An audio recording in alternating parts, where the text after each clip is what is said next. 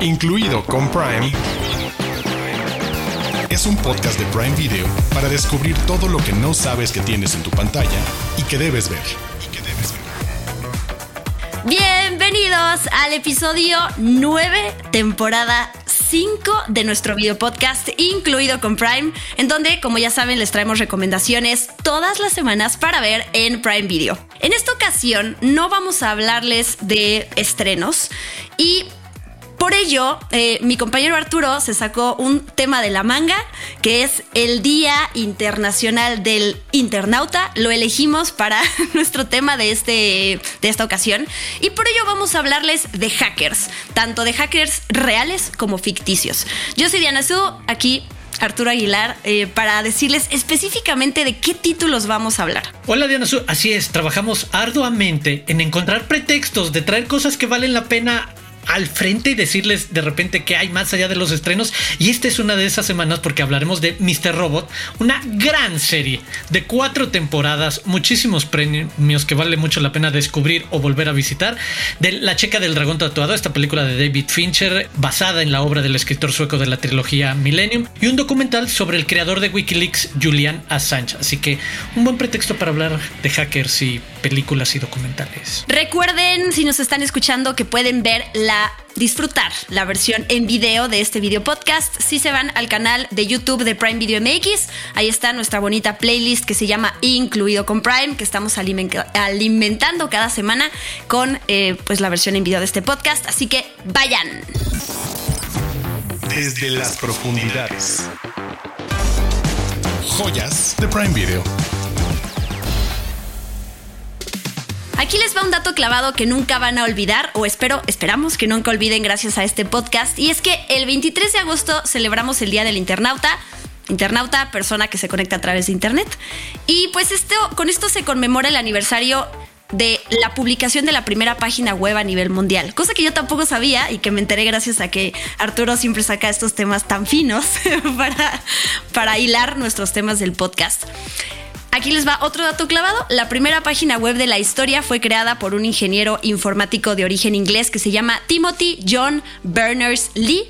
Eh, él, inventó la World Wide Web que fue creada en Suiza, en los laboratorios de CERN. Gracias por, eh, por escuchar tantos datos ñoños que quizás pueden servir como, como icebreaker, ¿no? En una conversación de, oye, que tengo un dato muy, muy importante para aparentar que uno sabe muchísimo de todos estos temas. Puede siempre resultar. Pero bueno, ese es nuestra excusa para las recomendaciones que les traemos el día de hoy, para por fin poder traer a la mesa el tema de Mr. Robot. Esta serie que se emitió entre 2015 y 2019, las temporadas, las cuatro temporadas completitas están en Prime Video y pues es un, es un gran tema para, para abordar el tema de los hackers. Para quienes no sepan de qué se trata, esta serie catapultó a Rami Malek. Em, se trata, su personaje se llama Elliot Alderson, que es un joven súper brillante, pero también súper inestable, que vive en la ciudad de Nueva York, que trabaja en una empresa que se llama All Safe como ingeniero de ciberseguridad. Un tema importante que retrata la serie es la salud mental a partir de este personaje, entonces vamos a ver cómo él lucha constantemente con la ansiedad social, con el trastorno de identidad disociativo, depresión clínica, eh, abuso de drogas también y demás temas que hacen que él siempre esté viviendo como en un engaño y en una paranoia todo el tiempo. Y Básicamente la, la, encrucijada de la serie es que a Elliot lo contacta un líder de un grupo de hackers y lo recluta para destruir la firma en la que él está, le pagan para proteger. Eso es como lo que necesitan saber el contexto de esta serie, que yo sé que tú eres muy, muy fan de Mr. Robot. Sí, no, totalmente. Y, lo que describes, que traducido a otra parte, es como la historia típica de este pequeño geniecillo que es jalado a jugar un rol de Robin Hood, porque detrás está el, la posibilidad de hacer este hackeo que permite eliminar las deudas de toda la gente que ha sacado un crédito con un banco y el banco obviamente se ha aprovechado y los intereses y bla bla y hacer que una de estas grandes megafirmas pues sea quien paga el, precio de todo esto sabes como una intención social benéfica además como contrapeso de lo que significa trabajar para la empresa que acabas de describir, para estos como mega consorcios de control total del universo informático y demás. Y creo que es uno de los retratos más interesantes y sutiles profundos porque creo que y, y, creo que tú lo acabas de describir un poco. Pasa desde ese thriller cibernético de las grandes fuerzas y poderes detrás de todo lo que significa la estructura, infraestructura de Internet, huecos que los que son programadores, ingenieros saben que existen y cómo es posible hacerte de cosas o salirte con la tuya con cierto activismo a través de saber programar, hasta la parte de salud mental y de meter una conversación muy elaborada sobre lo que pueden significar como un punto de partida. Pongo nada más el ejemplo de alucinaciones. Si en algún momento estás alucinando tener una conversación con alguien o es real ese alguien. Y esa disociación convertida en incertidumbre como truco para contarnos en una etapa de la serie es súper entretenida y la verdad súper enganchante porque hay un momento en el que tú mismo empiezas a dudar de, ah, espera, con la información que me vas dando, sendo ¿Se está imaginando gente? ¿Todos los que vea yo a cuadros son reales o son imaginarios? ¿En qué lado de la conversación sobre paranoia y persecución? Y que sabemos que también estas grandes tecnológicas malas pueden monitorearte de maneras ilegales que tienen como un sustento. Y la otra parte que puede ser simplemente la de salud mental y alguien imaginándose cosas. Creo que empezamos a valorar mucho más hoy en día es lo concisa que es. Que sepa que es una historia que se ve que está escrita para cuatro temporadas amarra todos los hilos. Es una temporada que me atrevería a argumentar. Tiene una de las mejores temporadas finales de muchas series de los últimos 20 años. La cuarta temporada es probablemente la mejor de sus temporadas y pocas veces vemos es un ejercicio que conforme va avanzando nos sigamos sintiendo todavía más satisfechos de hacia dónde se va, de qué complejiza, de cómo lo muestra, en lugar de saber qué nos ha pasado y tú y yo lo hemos compartido con un montón de series que hemos visto, que para la tercera o cuarta se empieza a sentir el desgaste, la falta de originalidad, de creatividad esta está tan bien escrita que me parece que lo tiene todo. Y, tú lo decías también al principio. Rami Malek haciendo una gran interpretación en ese lugar. El regreso de una figura muy importante en el cine, que es no tan protagónica en los últimos años como Christian Slater. Eh, creo que le da una combinación también atractiva de talento y nombres. Y en algún momento, pues sí, un nombre que despegó su carrera de allí en adelante. Sí, y este es para mí el papel referencia siempre para hablar de Rami Malek, no Bohemian Rhapsody, ¿no? Creo que mucha ah, gente es como el actor que interpretó a Freddie Mercury. No, no, no, no, no, no. O sea, háganse un favor, tienen Prime Video, nos están escuchando, o sea, vean Mr. Robot, en serio. Vean Mr. Robot. Tú ya hablaste del tema, como el tema de la, de la salud mental, la salud mental, perdón, es un tema central. Eh, los actores, ya dijimos. Creo que hay dos razones más para las que vale mucho ver la, esta serie. Una es no tienes que ser un super genio de la tecnología para entender lo que está pasando. Creo que a mí sí me pasó al principio que estaba un poquito confundida porque son muchos temas sobre la mesa y como más estás conociendo la personalidad de, de Elliot, tú bien dijiste, a veces no sabes qué es real y qué no, entonces tienes que poner como un poquito más de atención en eso, pero no necesitas ser un clavado de la terminología para entender. Y la otra hay, un episodio, bueno, en un momento, en un episodio donde, por ejemplo, él está en, una terapia grupal cristiana y quien está ahí le dice, el moderador le dice a Elliot, eh, pues tienes que, Dios te puede ayudar. Y entonces él empieza a sacar una serie de reflexiones alrededor de esto que le dice el moderador, como por ejemplo, ah, ok, Dios quiere ayudarme, ok, ¿y por qué no ayudó a mi amigo inocente que murió sin razón mientras estaba haciendo esto, esto y lo otro? Le hicieron esto y los, y los que acabaron con su vida salieron impunes. ¿Y por qué entonces hay eh, guerras en nombre de Dios? Y a lo que voy con todo esto es que la serie, los creadores de la serie, los escritores de la serie, tratan muchos temas sin estar pensando a quién van a ofender, a qué grupos, eh, con qué temas se van a meter con, en, áreas polémicas para que la gente se sienta atacada o se sienta... Eh, no sé, como con ganas de quitar esta serie porque está tocando temas que son muy sensibles para algunas personas. Entonces, me gusta que justo no lo hace, ¿no? Justo se mete con esto y quizás te incomoda, pero te va a hacer pensar de temas que además no tienen nada que ver con tecnología, sino solo son reflexiones que cualquier persona tiene eh, sobre incongruencias de la vida, ¿no? Pero bueno, Mr. Robot, véanla, por favor. Cuatro temporadas, diez episodios cada una, así que siempre es bueno tener tiempo cuando para ver de estas joyas que quizás ya no son estrenos, pero siempre van a estar ahí porque, como tú bien dices, de principio a fin son increíbles. Creo que es una, perdón, rápidamente, creo que es una gran opción. Ahorita que lo describías, es el de muchos de ustedes saben que pasan un montón de minutos buscando algo nuevo que ver o que volver a ver. Mr. Robot es una gran opción que creo que muchos no hemos regresado como se merece, que le diéramos el de, ah, para todos los días, un episodio, cada segundo, tercer día, otros dos y demás. Ya creo sé. Que una gran alternativa. Sí, ya sé que no es, no es el, la misma, eh, el mismo género, pero dejen de ver Friends, dejen de ver How I Met Your Mother, vean Mr. Robot. exacto, exacto. Hay otras opciones. y otra... otra vuelta de The Office. Ajá, sí, basta. O sea, también está bien, pero ahí está Mr. Robot. Otra recomendación que les traemos es La chica del dragón tatuado, que también pueden ver en Prime Video. Y nos referimos a la adaptación de David Fincher, la película que estrenó en 2011, que está basada en la primera novela de esta, de esta serie de libros que escribió Stieg Larsson en 2005, salió el primero. Y bueno, Daniel Craig, Ronnie Mara y Christopher Plummer forman parte del elenco. Ya, ya con eso uno se puede emocionar. Pero les cuento rápidamente de qué se trata La chica del dragón tatuado. Tenemos a un escritor que es interpretado por Daniel Craig.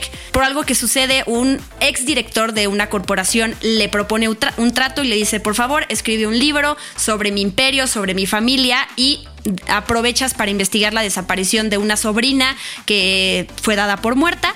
Y entonces él accede y va a contar con la ayuda de una hacker que es interpretada por Ronnie Mara en esta película y que pues juntos van a empezar a darse cuenta de que esta familia de la que están escribiendo no, las cosas no son como parecen, encuentran secretos, van develando las, las cosas que la familia quiere esconder y que esa reputación que quieren cuidar y que obviamente pues ellos los van a los van a exponer. O sea, hablando como la filmografía de David Fincher, en qué lugar está ocupa esta película? ¿Te gusta? ¿Tiene coherencia con su, su sello como autor o no? No está en lo más alto, pero creo que estaría en el siguiente nivel. Este no son de sus clásicos, pero creo que es una película muy sólida y que sí responde como estos intereses de observaciones sobre cosas turbias, macabras, sensibles, conversaciones que se mueven entre la violencia y estados mentales medio alterados para hacer cosas bastante extremas, como quiera que eso se entienda, porque creo que eso describe un poco gran, un poco su universo cinematográfico como, como director, pero me gusta esta aproximación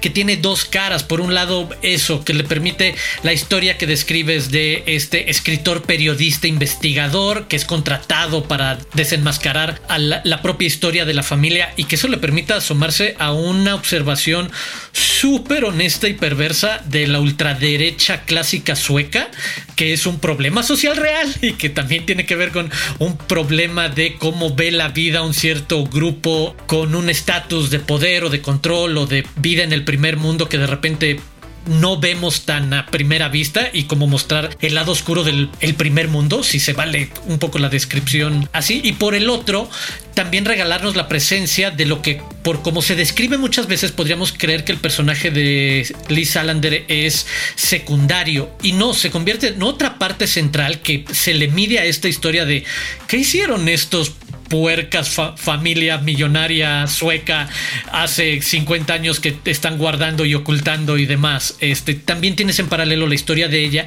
que corre por otra parte también por salud mental, también por el abuso de servicios sociales eh, hacia los ciudadanos y una historia de venganza que no se frena, que es brutal, que es congruente y que creo que es hasta disfrutable, si se permite el uso del, del verbo, ver cómo se desquita de estos hombres que en verdad le trataron de hacer mucho daño o le, le, hicieron muchísimo daño sin echarle a perder. ¿A qué me refiero a los que no lo hayan visto? Pero para los que sí, creo que son esas dos historias muy fuertes las que empujan la película hacia un interés de hasta dónde se puede llegar en cualquier lado para esconder cosas, para revelar cosas, para desquitarte en un ambiente que podría parecer primermundista avanzado, pero que sigue eh, escondiendo esos lados súper oscuros entre sus élites y en el propio eh, sistema, en cómo se aprovecha de alguien que pues, hace un trabajo de cierta manera y bueno, no les digo más porque la tratan de manipular y le sale el tiro por la culata. y acaba, te falta decir, y entonces la película acaba así. sí, exacto. Y entonces al final resulta que. Al final los matan. No, no es cierto. No estoy spoileando nada. Nadie se preocupe. Tengo tres datos, Arturo, sobre la película. A ver si lo sabían o si la gente lo sabía. El primero, que ese sí me llamó muchísimo la atención, los piercings que tiene Rooney Mara, que trae perforaciones en las orejas, en las cejas y en los pezones, son reales. Pero, o sea, lo que sí dije como, oh, es que eh, o sea, terminó el rodaje y entonces ella ya se quitó algunos de sus piercings, pero el que se dejó es el piercing que hizo en uno de sus pezones, porque dijo, mira, obviamente no es algo que quiero volver a perforarme y en el caso de que haya una secuela, pues mejor me lo dejo. eh, para no tener que volver a pasar. Creo que no le dolió tanto, según dijo en una entrevista. Pero lo que me da, o sea, lo que siento triste, pues es que ya no se hizo. David, Fincher ya no hizo secuelas, se hizo después este otra película con Claire Foy, que creo que dirige Fede Álvarez, que ya no tiene nada que ver con los planes que tenía David Fincher, pero bueno, tuvo buenas intenciones, digamos, Ronnie Mara. Otro dato este sí es muy inútil, pero me dio, ternura. Stellan Skarsgård dijo que gracias a esta película es la primera vez que él pudo dormir en su propia casa después de que iba a filmar cada día, porque pues él es de Estocolmo, donde se filmó la película, y entonces digamos que podría regresar. Como el que el Godín que regresa a su casa a comer, el señor Stellan Skarsgård podía regresar a, dormir a su casa. Y más que dato curioso, yo nada más quería mencionar este, este tercer punto que es importantísimo de esta película, y es el involucramiento de Trent Reznor y de Atticus Ross que están detrás de la música. El álbum de la banda sonora leí que es uno de los más grandes que se hizo para una película porque son tres CDs y cada uno tiene 13 pistas. hay muchísimo material que a veces ni siquiera llega a la película, pero bueno, lo sacan para que los fans lo puedan disfrutar. Y pues tenemos el uso de esta canción de Nine Inch Nails que además como que yo la asocio mucho con esta película, ¿no? La de... ¡Ah! Esa. y bueno, además estos, eh, o sea, Trent Reznor y Atticus han musicalizado tantas películas. Eh, a mí me encanta lo que hacen, o sea, me emociono cuando sé que ellos están detrás de la música. De acuerdo. Y bueno, tenemos una tercera recomendación. Eh, ya pasamos a hablar de estos hackers ficticios y ahora queremos hablar sobre uno de la vida real. Para esto vimos un documental que se llama, que está en Prime Video, que se llama Héroe o Villano, el caso de Julian Assange, que eh, es un documental de 2019, que a mí me gustó, es, dura una hora y media y sí te resume bien por qué esta, esta figura es tan polémica desde el momento en la, de, la, de la creación de Wikileaks, porque además entrevistan a sus colaboradores, gente que estaba de acuerdo con él y que lo defiende y gente dentro de su equipo que se sintió usada, que no es al principio, o sea, empezaron a colaborar juntos y después eh, ya no estaban de acuerdo como en la visión y en toda esta parte de, de, la brújula moral con la que trabajó Julian Assange. Pero a mí me gusta una reflexión que hacen en el documental que sí me quedé pensando dentro de estas reflexiones de, ok, Julian Assange es un periodista o no, ¿no? Es, en algún momento le llaman el primer activista de información digital, que hoy se me hace un término eh, largo, para no querer llamarle periodista. Alguien menciona en el documental, a ver, el periodismo no es espionaje. Sería lo mismo, así como le pasó a Julian Assange, que tú acuses a cualquier reportero del New York Times, a cualquier reportero de, o bueno, periodista precisamente de un periódico, porque está publicando información que el gobierno no quiere y que era secreta. Entonces, ¿eso automáticamente te desacredita como periodista? Pues no, en realidad es justo es parte de tu trabajo de investigación y de llegar a la verdad y exponerla. Entonces, si eso hizo Julian Assange, ¿por qué no le podemos considerar periodista? No sé, como este tipo de, reflexiones tiene el documental, se me hizo interesante y todo bien resumido en una hora y media para que acabes y digas, ah, ya entendí de, dónde viene toda la polémica alrededor de este sujeto. No, lo explicaste perfecto y la palabra que yo recalcaría es eso, es un muy buen resumen de la historia del caso, tratando de, exacto, poner foco en las muchas complejidades de un larguísimo proceso, de una historia que diferentes puntos. De nuevo, es mucho más complejo de lo que parece a simple vista el entender lo que es una primera intención de, oye, ¿sabes qué? Este, los informantes es una parte importantísima para el periodista, aquellos que están trabajando al interior de estas empresas o del el gobierno o del ejército o demás y que deciden decir, estamos haciendo algo mal, ¿sabes? Aquí está la, la información el darle una plataforma segura a esos personajes de, de la sociedad y al mismo tiempo en algún momento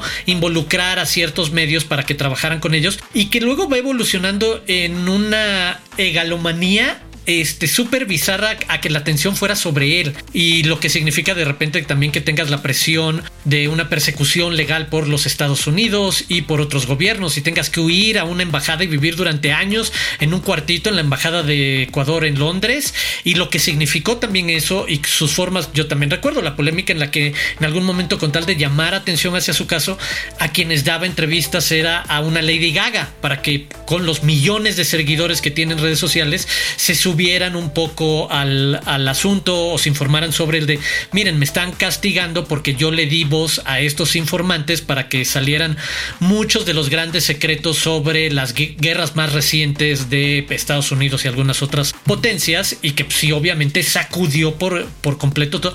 Creo que eso, entender lo mucho que pasó y acompañar con lanzar muchas preguntas sobre cuál es el rol de esta gente. Hay una responsabilidad, lo hacen como los periodistas, asumiendo que sabes que tienes que hacer una limpieza de ciertos datos para que no puedan perjudicar a terceros o exacto a las víctimas no las puedes dar sus nombres así nada más etcétera. Si ellos estaban dispuestos a hacer o no ese trabajo como plataforma Wikileaks o decir esta oración absolutista de se vale decir de todo. La libertad de expresión significa que se pueda decir absolutamente de todo. Si no es lo que dices es un secreto que puede perjudicar a otros no importa porque estás en tu derecho de libertad de, de expresión y creo que esos son debates súper interesantes. No va a haber una respuesta ni nosotros vamos a llegar en el podcast a una, pero creo que en eso se mueve de las muchas preguntas que te ponen de el rol de un hacktivista de la vida real, de un hacker que creó ese sitio Wikileaks para que pudieran eh, filtrar información súper secreta de lugares que en verdad no quieren que esa información se sepa eh, y el impacto que ha tenido en la vida real. Es una gran historia. Me gusta cómo te lavaste las manos porque mi siguiente pregunta iba a ser, ¿es un héroe o es un villano? Pero como dijiste, no vamos a llegar a nada en este podcast. Ya con eso no te puedo preguntar. ¿Qué opinas de, justo la pregunta de cómo se llama este documental? Pero sí, a mí me gustó. También se meten con, con, eh, eh, cómo Julian Assange y, Wikileaks jugaron un rol muy importante en la campaña de en las elecciones de Donald Trump y de Hillary Clinton. O sea, más allá del tema de la guerra está esto y están también muchas incongruencias. Yo creo que creo que yo sí puedo llegar a una conclusión. Yo soy la valiente que sí se va a atrever yo sí, a De hecho, te iba a decir, yo sí tengo una opción. No, es que, o sea, mi opción, o sea, va a sonar muy ambigua, pero es, en algunos casos es un héroe y en algunas cosas es villano. O sea, creo que para qué queremos llegar a justo a un absoluto ¿no? O sea, es como, no es blanco y negro, es las dos cosas. Y creo que eso es lo que intenta el documental, alejarnos de esas dicotomías simplistas de es héroe, villano, es el de... No, creo que la historia juega con los dos términos para que acabemos diciendo, es, hay argumentos para el héroe y hay argumentos para el villano. Y un ser humano puede ser así de complejo de, claro, depende del momento y de lo que ha pasado y de lo que ha traído es el, híjole, sí, ha sido una de esas figuras que resultan ser un héroe y un villano de la historia reciente contemporánea. Wow. Así es. Así que nuestros tres títulos en esta ocasión fueron como recomendación de serie Mr. Robot, como recomendación de película La chica del dragón tatuado y como recomendación de documental Héroe o villano el caso de Julian Assange para que busquen cualquiera de estos tres títulos en Prime Video. Incluido con Prime es un podcast de Prime Video. Continuando con temas de tecnología e innovación, le preguntamos a la inteligencia artificial cuáles son las 10 películas más influyentes de todos los tiempos. Y en los resultados que nos arrojó encontramos 7 películas que podemos disfrutar en Prime Video. El primer lugar lo ocupa El Ciudadano Kane, dirigida, producida y protagonizada por Orson Welles en 1941. Los motivos, innovaciones que aportó en encuadres, posición de cámara, iluminación, uso de flashbacks y una edición muy dinámica. Número 2. 2001 Odisea del Espacio. En 1968 Stanley Kubrick creó una película visionaria que traspasó los límites de los efectos visuales y la narración, ofreciendo una exploración de la evolución humana que invita a la reflexión. Número 3. Psicosis. El clásico de Alfred Hitchcock de 1960 cambió el género de terror y las convenciones cinematográficas, introduciendo giros impactantes en la trama y técnicas narrativas no convencionales. Número 4. Lo que el viento se llevó. En 1939, esta película estableció nuevos puntos de referencia para la escala y los valores de producción. Número 5. Tiburón. Steven Spielberg estableció el fenómeno de los éxitos de taquilla de verano y transformó la forma en que se comercializan y distribuyen las películas desde 1975. Número 6. El Padrino. Francis Ford Coppola en 1972 redefinió el género del drama policíaco con un intrincado desarrollo de personajes. Y número 7, Pulp Fiction de Quentin Tarantino, por la narrativa no lineal de la película, las referencias a la cultura pop y la banda sonora que influyeron en una generación de cineastas y reformaron las técnicas de narración en 1994. Hay que aclarar que el chat GPT menciona que definir las películas más influyentes pues puede ser subjetivo y variar según diferentes criterios, como por ejemplo el impacto cultural, la innovación, las técnicas de narración, etc. Prime News. Noticias calientitas de Prime Video. El 15 de septiembre estrena la película A Millones de Kilómetros, inspirada en la historia real del ingeniero de vuelo de la NASA, José Hernández, en la que lo vemos como parte de una familia de migrantes de un pueblo rural en Michoacán, México, trabajando duro para cumplir su sueño, viajar más de 300 kilómetros sobre la Tierra en la Estación Espacial Internacional. Una historia muy inspiradora con Michael Peña, dirigida por Alejandra Márquez Abella, y el tráiler ya está disponible en el canal de YouTube de Prime Video MX. Prime News. También ya está disponible en nuestro canal de YouTube el tráiler de la nueva serie Amazon Original Putas Redes Sociales, protagonizada por Paulina Gaitán y Azul Guaita y producida por Eugenio Derbez.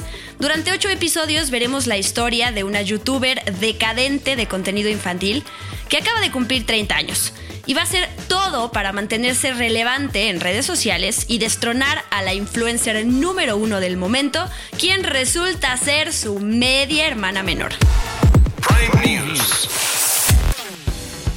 Video le dio a los fans un vistazo al mundo de la segunda temporada de La Rueda del Tiempo a través de un nuevo conjunto de pósters de los personajes que veremos en esta nueva entrega. Si nos están escuchando, los invitamos a ver el episodio en el canal de Prime Video MX en YouTube porque ahí los estamos mostrando. Incluido con Prime. Es un podcast de Prime Video. Hemos llegado al final de este episodio dedicado a hackers reales y ficticios. Los invitamos a que se suscriban a el canal de Prime Video MX en YouTube porque ahí cada semana van a poder encontrar recomendaciones tan interesantes y bonitas como estas para que sepan qué ver en este servicio de streaming. Muchas gracias Arturo. Muchas gracias a ti, Diana Su, y a todos los que nos escuchan. Yo soy Arturo Aguilar, me pueden seguir en arroba Aguilar Arturo. Y los invito a que se suscriban en Amazon Music o en cualquier plataforma que utilicen para escuchar podcast a este, su podcast de confianza, incluido con Prime. Y a mí me encuentran en redes sociales como arroba guion bajo Diana Su. A Prime Video lo encuentran como arroba Prime Video MX en todas las redes sociales. Y pues los esperamos la siguiente semana con un nuevo episodio de Incluido con Prime. Adiós.